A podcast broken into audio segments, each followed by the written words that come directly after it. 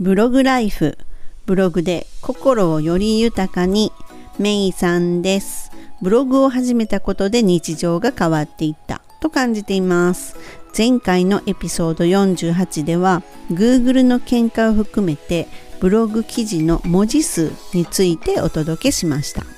今回はブログの初心者向けにブログにアフィリエイト広告を貼ってでっかーく稼ぐのではなくってちっちゃく稼ぐというお話をいたします。まずアフィリエイトの仕組みなんですが商品やサービスを拡販したいという企業がアフィリエイトサービスプロバイダーよく言われる ASP ですね。にアフィリエイト用の広告を登録します。そしてえーと、ブログをね運営されてる人とか SNS とかでね発信している人はこの ASP に登録されている広告を自分のブログサイトや SNS に掲載をするということになります。そしてその掲載した広告経由でユーザーさんが商品やサービスを買ったり申し込みをした。っていう場合に売上の一部が報酬としてサイトやブログのメディア運営者に還元されるというものです。で ASP に会員登録をする必要があります。ASP で代表的なのが A8 ネットとかもしもアフィリエイトっていうものがありますね。でこのブログの運営者はこの登録自体にも一切お金はかからないですし登録後にね広告をサイトに貼るとかいうことにも一切かからない。なので全然お金をかけずに始められて収益が得れるというのがね魅力の一つになりますね。でここまで聞くといやーお得しかないやらなきゃ損っていうふうにね思いませんか？確かにやらないと0円なんですがやってみるといけるかもよ。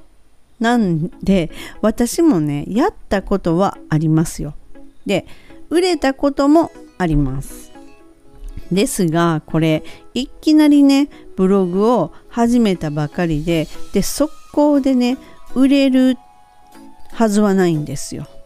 そんなに甘くはないんですよね。でまずねブログ記事を読んでもらわないと始まらないんですよね。で読んでもらうっていうまでには、まあ、今までにもねよくお話しているタイトル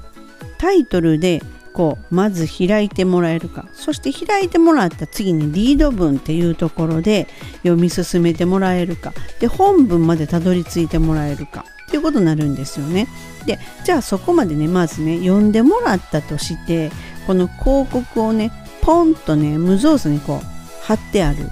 そういうサイトもね少なくないんですよね。でこのねポンと貼ってあってもやっぱりそこはねスルーされるんですよ。だいたいスルーされます。で記事の中に説明文だけじゃなくってこう画像をね入れた方がこう分かりやすいものっていうのがあるありますよね。でこの広告もそれと同じように扱う必要があるんですよ。つまりは文章のこの流れの中にこの広告になるものを取り入れて押し売りするんじゃなくてほんと自然とクリックしたくなる詳細を見たくなるっていうように設置をするというこう、まあ、ちょっとしたコツといいますかそういうことが必要になりますね。ただ貼ってるっていうだけではそうそうクリックもしてもらえなければ購買までいかないです。で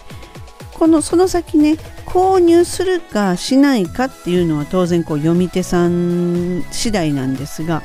まあ本当にこのね広告をクリックしてもらうここまで行くことっていうのは本当ほとんどないんですよ。まあそれが現実なわけですよ。で例えばね Amazon に載っているようなことをね記事で書いてたとするじゃないですか。いやそれだったらその記事を読まなくっても Amazon のサイト最初から行きますよね。そのままそれで購入しますよね。うん。でまあ Amazon には載っていない内容詳細そういうものを書いてそしてクリックしてもらって Amazon で購入してもらう。そこであの商品のね一部商品の価格のまあ一部を報酬として還元してもらうっていうのが普通この流れですよね。なのでこの本当ねよく勘違いされてる人がいるんですけれどもこの説明書とかえっ、とねその本当の公式サイトとかそこに書いてあるのと同じようなことを書いてその広告をね貼ってるっていう人少なくないんですよ。でだからそういうおそらくね内容だとしたらまあタイトルで釣ってるんですよね。で釣っててでも開いてみたらちょっとがっくりっていうような感じの記事になりますよね。だって公式サイト行けば書いてあるわけですからね。っていうことはどういうことを書かないといけないかっていうことにやっぱりなってくるわけですよ。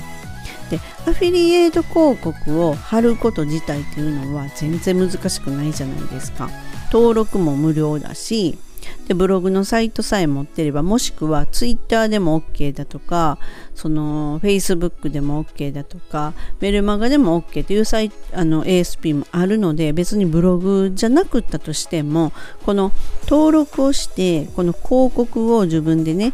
あの見つけてでその広告を自分のところで貼って紹介して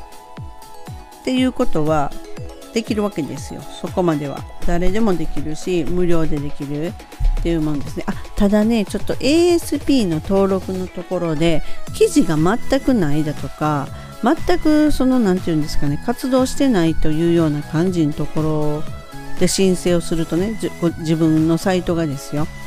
ブログで例えばねブログでまだ1記事しかないとか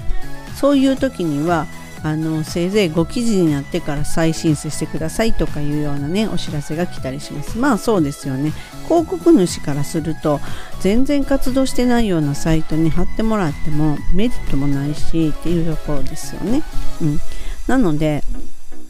そのまず自分のサイトそこサイトなり SNS なりなんですけれどもそこでただ書いてただ貼ってっていうことではそうそう売れないわけででそこにはちょっとしたやっぱりねこうコツがいるのでそれも含めてやっぱりブログっ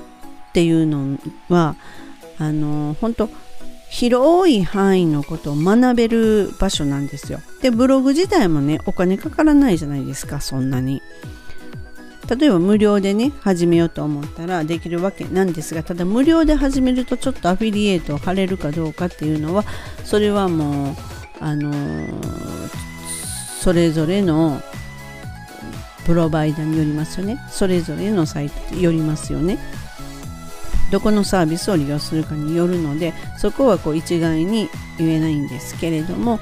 やはりその人の気持ちを動かす文字を書くっていうのはそのそれなりのやはりね信憑性があるのと確かな情報その人でないとわからないっていうようなことをやっぱりそれはねただ単に広告貼るんじゃなくて自分が使ってそれを自分の口コミですよ。まあ、ったらレビューですよね。それをするっていう形で、そしてその流れで広告を貼る。で広告をクリックしてもっと見てみたいなとかそういう気持ちになるような文章を書くっていうのがやっぱり一つ必要だと思うんですね。うん、でそうすることによってねやっぱりクリックしてもらってえーと、エピソードの何番でしたっけねまあ実際に私の生徒さんがこのブログを始めて1年半ぐらいで1年半そうですね1年半ぐらいであの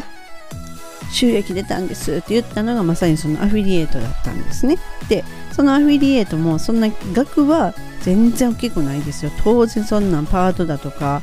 行った方が全然稼げるそうなんですがでもやっぱり最初の一歩っていうのはちっちゃいじゃないですか何でも。それの積み重ねになっていくのでなんですがすごくその人喜んでて分かるんですよねそれ。だってそれが本当に最初の一歩になるわけなのでなのでそうやってあのアフィリエイト広告を貼りました。貼ったことでもほんとスルーされる中誰かがクリックしてくれてそして購入してくれるんだからすごいことですよね。